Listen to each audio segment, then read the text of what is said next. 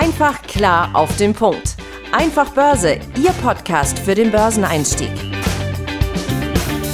Die im Podcast besprochenen Aktien und Fonds stellen keine spezifischen Kauf- oder Anlageempfehlungen dar.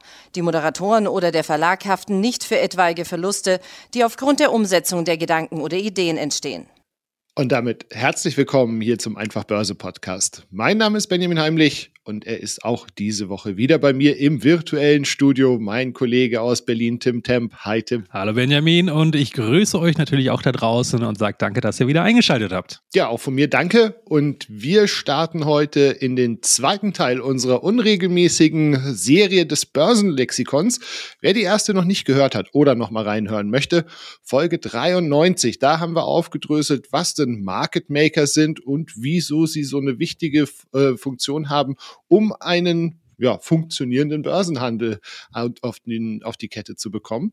Und in dieser Folge wollen wir jetzt der Frage nachgehen, wieso, wenn wir Aktien oder ETFs oder Anleihen, Zertifikate, Kryptowährungen, wie auch immer kaufen, wir in der Regel zwei Kurse angezeigt bekommen. Und das liegt schlicht und ergreifend daran, dass es an der Börse immer einen Kauf- und einen Verkaufskurs gibt. Und die Differenz dazwischen, zwischen diesen beiden Kursen, heißt dann eben Handelsspanne, beziehungsweise für die, die lieber mit den englischen Begriffen um sich werfen, wie wir das so alle gerne an der Börse tun, ist es der Spread. Und in der Regel der, steht der Kaufkurs eben links. Der wird auch Briefkurs genannt oder der Angebotspreis für ein Wertpapier oder eben Englisch Ask, also das Verlangen, das, was man vom Gegenüber verlangt. Und dieser Betrag wird fällig, wenn ihr dann eben einen ETF-Anteil, eine Aktie oder ein anderes Krypt äh, Wertpapier oder Kryptowährung kaufen wollt. Und der Geld, der Verkaufspreis, also der Geldkurs, Nachfragepreis oder im Englischen dann eben Bit, also bietet, das wird, äh, der steht meist rechts und zeigt euch an, welchen Betrag ihr bekommt, wenn ihr eure Aktie etc. verkaufen wollt. Ja, ganz genau. Und ähm, wie das jetzt Ganze in der Praxis beziehungsweise etwas ähm, alltagstauglich wollen wir jetzt mal ein bisschen reingehen, wenn ihr, wie ihr das sozusagen in der jeweiligen Handelsplattform oder in eurem Depot jetzt erstmal ähm, ja, visuell erfassen könnt, ja, wie hoch jetzt dieser Spread ist. Darum soll es äh, mal gehen. Nämlich dieser Spread, ne, wie Benjamin ja gerade gesagt hat, das ist quasi die Differenz zwischen dem ähm, Geldbriefkurs und ähm, ja, den müsst ihr euch in der Regel entweder selber ausrechnen, weil halt eben nur dieser Brief und der Geldkurs dasteht, aber nicht die Differenz dazwischen. Ja, das ist ja ähm, ein eigener Wert, quasi der eine Wert minus den anderen, ähm, sondern das wird in der Regel in Prozent angegeben. So, warum ist das Ganze in Prozent? Ja, weil Prozentrechnung einfach äh, den sehr, sehr großen Vorteil hat, äh, dass wir das natürlich auf jeden beliebigen Geldbetrag ummünzen können und dieser Betrag immer exakt gleich wird. Also der Prozentbetrag bleibt immer gleich und der absolute Eurobetrag zum Beispiel, der verändert sich dann sich natürlich.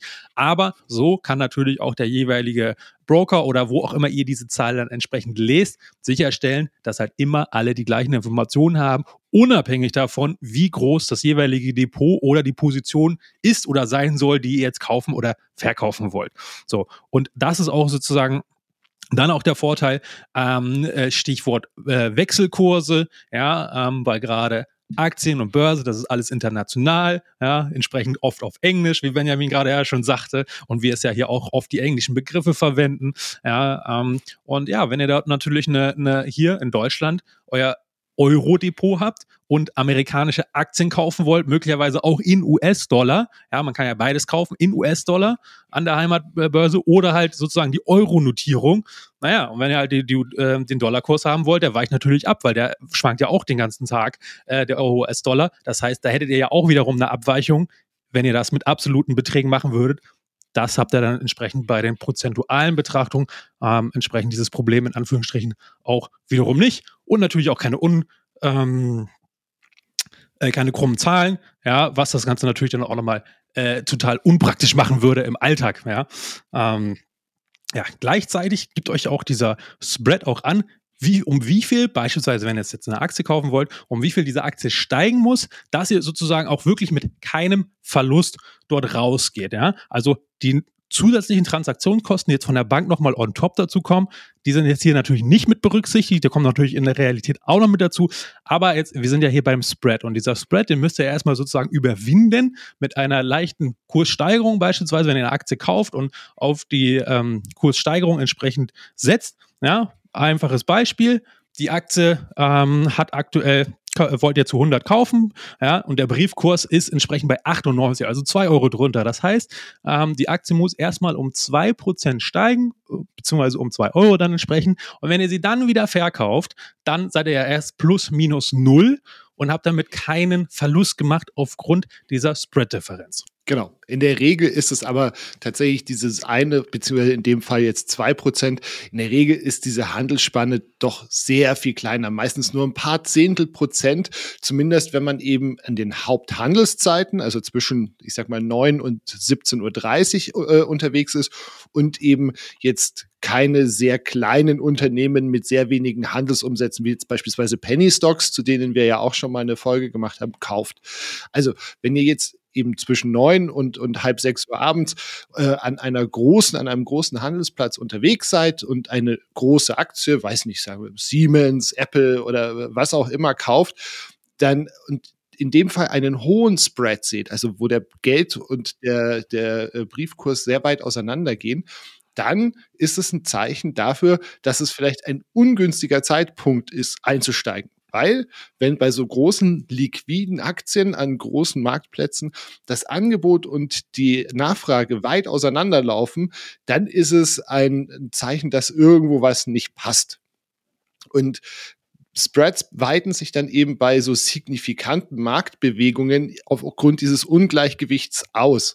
Und als Verkäufer versucht man beispielsweise, wenn der Markt insgesamt fällt oder auch eine einzelne, eine einzelne Aktie, versuchen natürlich ganz viele Verkäufer diese, ihre Position dieser Aktie loszuwerden. Und die Käufer sehen das natürlich und sagen, naja, Moment mal, das fällt ja und das fällt ja und das fällt ja. Warum soll ich denn jetzt schon kaufen? Wahrscheinlich ist in fünf Minuten noch mal billiger. Und damit ähm, ja, entsteht ein sogenannter Angebotsüberhang. Und als Reaktion darauf walten dann eben die Market Maker, über die wir ja eben in der Folge 1 dieses Börsenlexikons hier schon gesprochen haben, die weiten den Bid-Ask-Spread aus, um dann eben in diesen hochvolatilen Marktphasen die Anleger vom Handel abzuhalten. Das ist jetzt eine, ein Teil der Erklärung, den Sie dann gerne äh, anbringen. Ähm, wesentlich bedeutender wird wahrscheinlich der Aspekt sein, dass es eben eine Art Selbstschutz für den Market Maker ist. Ne? Weil wenn eine große Anzahl an Trades passiert, erhöht sich auch für den Market Maker natürlich das Risiko, auf dem falschen Fuß erwischt zu werden. Und durch die Ausweitung dieser Spreads wird eben dem Markt zusätzlich Liquidität entzogen. Ja, ganz genau. Und jetzt fragt euch natürlich, okay, hm, das klingt jetzt ja alles eher nicht so vorteilhaft für mich als äh, Privatanleger.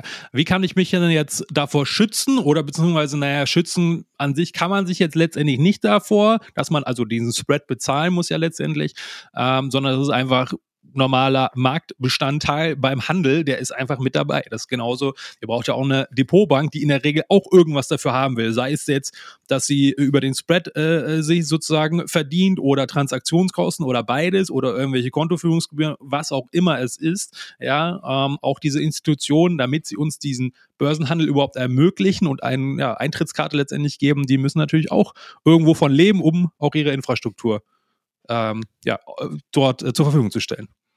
Absolut. Also im Prinzip kann man sich das vorstellen, im Prinzip wie so eine indirekte Trans äh, eine indirekte Gebühr ist der, der Spread. Also man zahlt ihn eigentlich nie aktiv, ne? aber man zahlt ihn ja dann eben doch. Ja, ganz genau. So, und ähm, ja, jetzt könnt ihr euch natürlich vielleicht die Frage hm, ja, okay, aber da kann man doch bestimmt irgendwie noch ein bisschen was optimieren, oder? Also, und genau das kann man natürlich.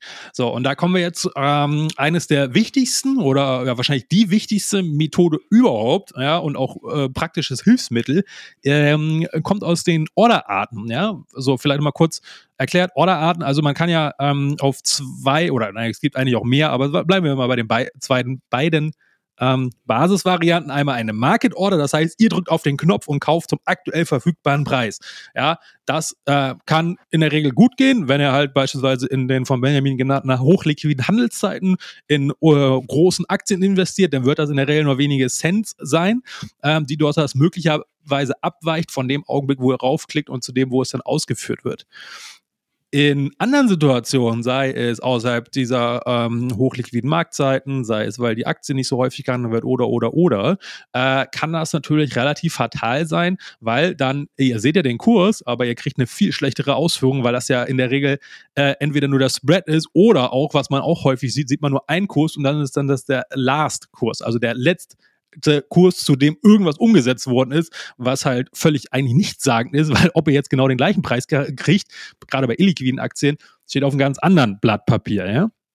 So, wie könnt ihr euch jetzt davor schützen? Mit sogenannten Limit Order. Das heißt, ihr geht nicht sofort, klickt und Ausführung, sondern die Limit Order hat den Vorteil, beziehungsweise könnt ihr spezifizieren. Das heißt, wenn ihr das eingebt, und das geht mittlerweile auch bei jeder in Anführungsstrichen relativ normalen Bank, da braucht ihr jetzt nicht irgendeinen krassen Broker äh, mit Handelssoftware oder sonst irgendwas, ähm, sondern es geht auch bei den klassischen ähm, Online-Banken, ähm, die es ja hier auch in Deutschland so gibt. Ja? Ähm, oh, so, und das funktioniert folgendermaßen: Ihr habt eine Aktie, äh, bleiben wir mal bei der Siemens, die wir jetzt vorhin gesagt haben, so, die steht jetzt bei 100 Euro. Er sagt, hm, ja, aber äh, sieht jetzt nicht so super aus, zumindest vielleicht die Woche aktuell, weil schlechte Nachrichten kamen oder was auch immer ihr dann denkt und dass sie jetzt vielleicht noch ein bisschen fallen könnte, so auf 95 mal angenommen.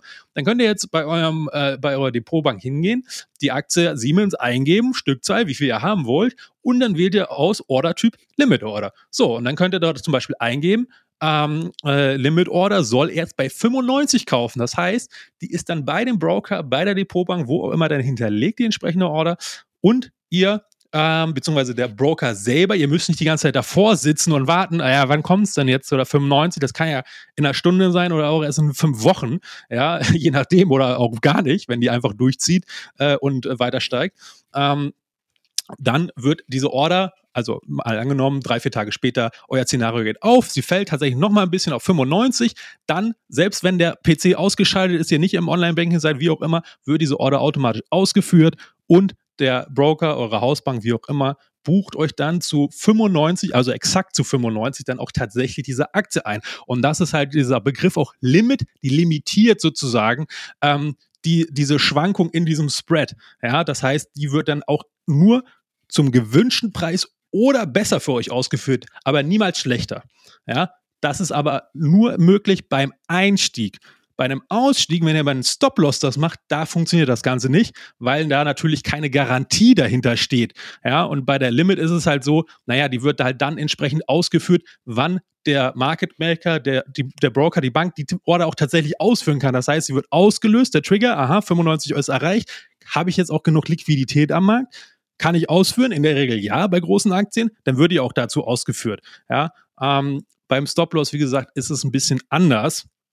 Aber ähm, hier soll es ja um die Limit Order und den Spread gehen, wie ihr den sozusagen bestmöglich für euch nutzt, beziehungsweise kleinstmöglich haltet, ähm, um da vielleicht auch nochmal das eine oder andere ja, Cent oder Prozentchen rauszuholen.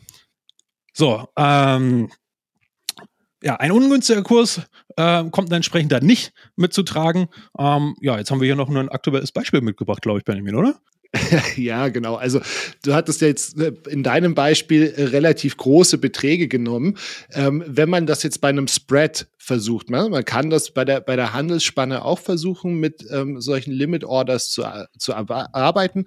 Also angenommen, der Geldkurs einer Aktie steht aktuell bei 9,95 Euro, dann bleibe ich ungefähr von den Zahlen her bei dem Beispiel, das du gerade hattest. Und der Briefkurs ist bei 10 Euro. Also der Spread ist 5 Cent. Jetzt könnt ihr natürlich hergehen und könnt sagen, Mensch, ich setze eine Limit Order bei 9,97 Euro und dann spekuliert ihr quasi darauf, den, die Aktie zu einem 60 Prozent geringerem Spread als dem aktuellen zu kaufen. Was aber, glaube ich, auch ganz klar wird, es handelt sich hier ja wirklich um Centbeträge. Also es lohnt sich eigentlich erst, wenn man das Ganze entweder mit sehr, sehr hohem Einsatz oder sehr, sehr häufig tut. Und selbst wenn man es sehr, sehr häufig tut, sollte man einen gewissen großen Einsatz haben, weil ansonsten nämlich die Handelsgebühren auffressen. Also was was man insgesamt, glaube ich, sagen kann, da kommen wir eigentlich schon jetzt halt zum Fazit. Ähm, eigentlich ist der Spread für uns als langfristige Anleger, die ja eigentlich nur immer mal wieder kaufen und gar nicht so viel am Hin- und Herhandeln sind, eigentlich spielt er für uns eine eher untergeordnete Rolle. Ich glaube, es ist dennoch wichtig, dass wir ihn kennen und auch auf ihn achten weil er uns ja eben anzeigen kann, wie wir vorher im Beispiel schon hatten, ob es eben irgendwo ein Ungleichgewicht zwischen Angebot und Nachfrage gibt und wir vielleicht irgendwo ein Problem, das bei einem Unternehmen herrscht, ähm, gar nicht, gar nicht mitgenommen haben oder gar nicht auf dem Schirm hatten. Ne? Tim, du hattest auch noch zum Thema ETFs ein Praxisbeispiel mit dabei. Ja, ganz genau, weil ähm, auch aus eigener Erfahrung beziehungsweise aus ähm, ja, nahem Bekanntenkreis Erfahrung äh, hier auch nochmal, also negatives Beispiel, aber in dem Sinne möchte ich euch natürlich gerne erzählen, dass ihr äh, euch davor schützen könnt, beziehungsweise euch das gar nicht erst passiert. Ähm, Folgende, ihr müsst euch ja vorstellen, wenn ihr euch einen ETF kauft, da sind ja dann ähm, diverse Unternehmen drin, beispielsweise auf den DAX, sage ich jetzt einfach mal so. Ähm, jetzt denkt ihr vielleicht, naja gut, DAX, das sind alles multinationale Konzerne, Milliarden Marktkapitalisierung, unfassbar hohe Handelsumsätze, hochliquide. Ja, da kann ja jetzt der Spread eigentlich nur relativ gering beim ETF dann aus sein.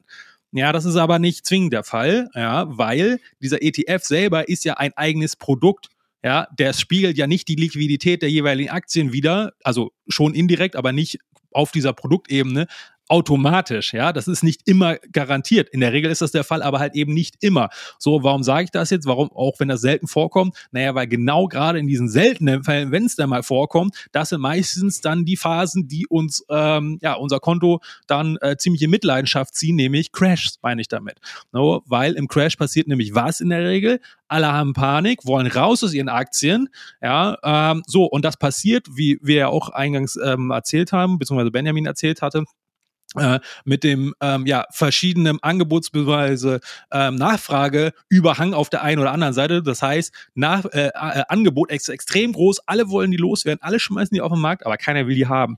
Naja, und dann geht halt dieser Spread, äh, kann extrem auseinandergehen. Äh, Gerade bei ETFs, auch wenn die Aktien, die da drin sind, im DAX-ETF vielleicht jetzt gar nicht so eine Spread-Ausweitung, also die einzelne Aktie haben im gleichen Moment. So, und das wollte ich euch einfach nur mal gesagt haben. Deswegen äh, ähm, mein Praxistipp, versucht euch ein Gefühl dafür zu erarbeiten, ja, schaut in regelmäßigen Abständen mal zur Haupthandelszeit, auch mal außerhalb der Haupthandelszeiten, ja, viele Broker, gerade in Deutschland, die bieten ja auch bis 22 Uhr Handel an, ne, weil halt eben der amerikanische äh, Markt bis dahin offen ist und dann könnt ihr ja mal schauen, hey, wie ist denn gerade der Spread äh, um 12 Uhr, um 9 Uhr und um äh, 20 Uhr. Ja, und dann seht ihr da schon mal einen Unterschied. Und gerade wenn es vielleicht auch mal ein bisschen holpriger wird, schaut auch mal rein. Der wird, der ist halt immer anders und der kann sich ändern. So, und dann kriegt ihr ein Gefühl dafür, weil wenn ihr dann nämlich beispielsweise mit einem Stop-Loss in Kombination arbeitet und ihn relativ eng habt, den Stop-Loss, ja, dann kann das natürlich sein, im ganz blöden Fall, und das ist halt auch ein Bekannten von mir passiert, ähm, dass er einen Stop-Loss bei seinem ETF gesetzt hat. Dann war halt eine, ähm, äh, ja, eine recht unruhige Marktphase, äh, wo es dann mal äh, in wenigen Tagen ähm, dort mehrere Prozent runterging. Naja, und dann wollten halt alle los und dieser Spread von dem ETF, der hat sich extrem ausgeweitet, ja, äh, teilweise äh, den ganzen Tag, teilweise aber auch nur für eine Sekunde. Naja, und dann heißt das halt, dass dieser Stop-Loss beispielsweise, wenn er drin ist, getriggert wird, also ausgelöst wird. Ja, und dann seht ihr, hä, die Position wurde mit einem heftig heftigen Minus verkauft und fünf Minuten später kann er schon wieder im Plus sein oder alles halb so wild. Einfach nur, weil der Spread halt so heftig ausgeweitet worden ist in dem Moment, ja. Und dann macht er ein ganz schön langes Gesicht und ärgert euch natürlich zutiefst und könnt da nichts gegen machen, weil das einfach in Anführungsstrichen Marktrisiko ist. Das heißt, ihr könnt da auch schlecht gegen vorgehen oder irgendwas. Zumindest ist mir nicht bekannt, dass das mal irgendjemand gewonnen hätte, so ein Fall äh, mit der Spread-Ausweitung, weil es halt einfach äh, in den jeweiligen AGBs auch vom Broker und von der Bank immer drinsteht, hey, Marktkondition, das können wir ja auch nicht wissen. So, Marktrisiko musst du mit auf dem Schirm haben, musst du mit einkalkulieren. Und deswegen habe ich euch diese kurze Story hier mitgebracht und äh, ja, und entsprechendes Praxiswissen. Das heißt, wenn ihr einen Stop-Loss bei euren ETFs mit reinpackt, äh, schaut am besten, habt, kriegt ein Gefühl dafür, wie weit der Spread auseinandergehen kann, in, auch in diesen Extremphasen im besten Fall, wenn ihr da irgendwie Daten habt, ja, ähm, und kalkuliert entsprechend ein bisschen mehr Luft ein, ja, oder wenn ihr im Sparplan, wenn ihr fünf oder zehn Jahre spart, naja, da braucht ihr jetzt in der Regel eigentlich auch keinen Stop-Loss, äh, weil der nächste Crash, den wollt ihr ja quasi sogar haben, ja, um günstiger wieder einzusteigen, weil den, der interessiert euch ja nicht, wenn ein, zwei Jahre sozusagen mal ein bisschen äh, Flaute ist, äh, wenn er dann in zehn Jahren äh, trotzdem wieder äh, positiv dasteht. Ne? Richtig. So viel für heute zum Thema Spreads und aus der zweiten Episode des Börsenlexikons. Tim hat jetzt schon einige Begriffe ähm, auch in seinem Praxisbeispiel dabei gehabt, bei, um die es auch im Thema der Woche bzw. im Topic der Woche geht. Äh, unruhige Marktphase. In dem Fall ist es eine sehr positive unruhige Marktphase und ETFs. Tim, was hast du uns mitgebracht? Ja, ganz genau. Heute soll es mal um äh, den Bereich bzw. das Oberthema Kryptowährung gehen, denn da ist die letzten Tage und naja, eigentlich schon in den letzten ein, zwei Wochen sehr, sehr viel passiert im positiven Sinne. Eigentlich kennen wir ja die meisten Leute immer nur ja, oder fast immer nur aus äh, Negativschlagzeilen, ja, wenn irgendwie wieder eine Kryptobörse in die Luft geflogen ist oder gerade der Riesenknall letztes Jahr ähm, mit den FTX-Gründer, ähm, der jetzt ja auch gerade aktuell vor Gericht steht und da möglicherweise für ziemlich lange Zeit ähm, schon schuldig gesprochen ist, ne? Also er äh, könnte genau, bis 110 ja. Jahre in Knast gehen. Ja, ja, genau. Ich meine, klar, da ist glaube ich noch Berufung und sowas offen, aber äh, das wird auf jeden Fall ziemlich, ziemlich, ziemlich übel für den ähm, Herrn ausgehen. Äh, aber darum soll es gar nicht gehen. Also beziehungsweise doch soll es schon gehen, aber jetzt im positiven Sinne, weil das waren ja alles negative Nachrichten. Ja, und jetzt die letzten Wochen ähm, kam wieder Bewegung rein, positive Bewegung, ja.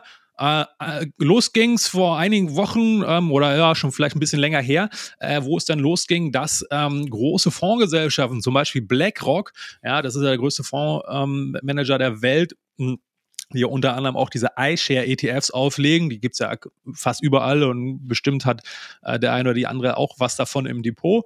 Ähm, naja, und die wollten halt jetzt äh, ein Bitcoin-ETF, ein Spot-ETF auflegen. So, und da gab's natürlich schon mal relativ ähm, ja, positives Echo, weil natürlich, wenn so eine Riesenplayer sich in diesem, sage ich mal, noch relativ unregulierten, noch relativ jungen Markt, ähm, jetzt in Relation zu Aktien zum Beispiel, jetzt äh, vorwagt, ist das natürlich schon mal eine Art von Ritterschlag, kann man schon sagen.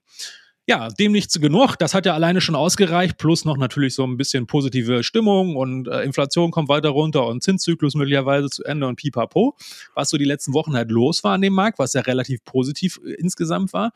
Ähm, ja, und jetzt vergangen, äh, vor wenigen Tagen hat BlackRock jetzt noch einen draufgesetzt und sogar ähm, sind dort ähm, ja, Dokumente aufgetaucht, dass die auch ein Ethereum also quasi der zweitgrößten Kryptowährung nach Marktkapitalisierung, auch ein ETF auflegen, beziehungsweise einen Fonds auflegen wollen. Ja, und das ist natürlich jetzt super, also gerade für die Kryptowährung an sich, ja, weil für uns als Privatanleger ähm, öffnet das jetzt nicht unbedingt einen neuen Markt zum Handeln, weil wir konnten ja vorher schon handeln über Börsen, ja, und dann war das aber natürlich schon aufwendiger mit irgendwelchen Wallets, da muss man sich auch ein bisschen einfuchsen und so weiter. Ja, oder das lag dann bei irgendwelchen Plattformen rum, wo man auch nicht so genau wusste, na, ist das jetzt so sicher äh, und so weiter. Ähm, naja, aber erstmal ist es jetzt auch für den Privatanleger noch einfacher, einfach ins Depot das Ganze dann buchen zu können, dann in Zukunft. Also wie gesagt, Handeln gibt es noch nicht, aber das ist, wird jetzt auf den Weg gebracht. Ähm, und gleichzeitig, und das ist wohl das noch viel Wichtigere für diese, sag noch relativ junge Assetklasse Kryptowährung, ist einfach, dass sich ja durch diesen Ritterschlag mit BlackRock ähm, jetzt auch andere sehr, sehr große institutionelle Marktteilnehmer überhaupt in diesem Bereich überhaupt vorwagen. Bisher war das überhaupt nicht der Fall und wenn nur so ganz vereinzelt irgendwelche Exoten wie einen Elon Musk mit Tesla, der sich da irgendwie äh, Bitcoins in seine Unternehmensbilanz reinbucht und damit ja auch ziemlich viel Stress gekriegt hat mit Aufsichtsbehörden und so weiter. Ja, also da sieht man halt, wie schwierig das halt alles ist, weil das halt alles noch ja, so unreguliert, noch so neu, keiner weiß genau, wie soll man das jetzt bilanzieren, ne, nach internationalem Handelsrecht und solche Geschichten halt, alles schwingt da ja alles mit. Naja, und im besten Fall löst BlackRock so als Pionier jetzt letztendlich äh, viele von diesen Problemen äh, und macht ja auch wirklich das ganze praxistauglich. Naja, und wenn halt dann institutionelle Marktteilnehmer, die ja mit Abstand das meiste Kapital von allen haben und bewegen, wenn die jetzt dort überhaupt erst eine Eintrittsmöglichkeit in diesen Markt bekommen, naja, dann weiß ich nicht, was denn genau im Einzelnen passiert, aber es wird auf jeden Fall sehr positiv sein, weil äh, die Wahrscheinlichkeit ist ja sehr, sehr hoch, dass dort erhebliche Gelder dann investiert werden. Ja, ähm, und selbst wenn dann so ein Portfolio-Manager nur ein, zwei, drei, fünf Prozent von seinem Gesamtportfolio dort investiert, ist das ja trotzdem erheblich, weil wir reden da ja von Vermögensverwalter, der verwaltet nicht nur ein paar hunderttausend oder ein paar Millionen, da reden wir schnell dreistellige Millionen, Milliardenbeträge. Ja, BlackRock über 10 Billionen, ja, also nur damit ihr davon eine Vorstellung kriegt, was da passiert, wenn da entsprechend ähm, ja, die Big Boys sich in diesem Markt immer vorwagen. Ja, und diese Eintrittskarte schafft BlackRock gerade dafür, ja, ähm, damit die sich dort auch ähm, ja, sicher wohlerer fühlen und das überhaupt abwickeln können. Und ähm, da kommt also entsprechend ziemlich viel Bewegung rein und ähm, ja, umso spannender, da jetzt weiterhin ein Auge drauf zu halten, finde ich jedenfalls. Absolut. Und ich meine, weil du gerade gesagt hast, die Big Boys, also ich habe da die Tage auch, ähm, ich glaube, es war in einem Podcast mit einem Analysten was gehört, der äh, davon ausgegangen ist, dass diese ETFs, diese Spot-ETFs, dann wirklich auch irgendwo bis zu bis zu zehn Prozent des Bitcoin, der, der verfügbaren Bitcoins aufsaugen könnten. Was natürlich dazu führt, dass dann eben entsprechend die Preise auch nach oben gehen. Also super spannendes Thema. Ich denke, ähm, sowohl äh, beim Aktionär wie auch bei der Einfachbörse äh, und auch bei der Euro am Sonntag werden wir das Thema auf jeden Fall mit begleiten. Und natürlich hier im Podcast. Von daher ähm, schauen wir mal, was nächste Woche äh, dann es schon Neues gibt. Ansonsten finden wir sicherlich ein anderes tolles Topic der Woche. Ich hoffe, ihr konntet aus dem dies, aus der dieswöchigen Folge was mitnehmen für euch. Wisst jetzt ein bisschen besser Bescheid über den Spread. Tim, vielen lieben Dank dir für deine Zeit, deine Zuarbeit. Euch vielen Dank fürs Zuhören und ja, hoffentlich bis nächste Woche. Ja, Benjamin, ich sage auch vielen Dank für deine Zeit und deine Mühen, die du hier äh, auch diese Woche wieder investiert hast, um ja, unseren Hörerinnen und Hörern hier ein neues Puzzleteil und etwas mehr Wissen mit auf den Weg zu geben. Ich hoffe natürlich auch, ihr konntet da was ähm, ja, für eure Praxis, für einen Alltag an der Börse was mitnehmen, um euch noch besser dort ähm, ja, zu bewegen, eure Performance noch zu verbessern oder das Risiko zu minimieren oder alles gleichzeitig. Hoffentlich auch das. In diesem Sinne, vielen Dank und bis nächste Woche. Ciao. Ciao. Einfach klar auf den Punkt. Einfach Börse, Ihr Podcast für den Börseneinstieg.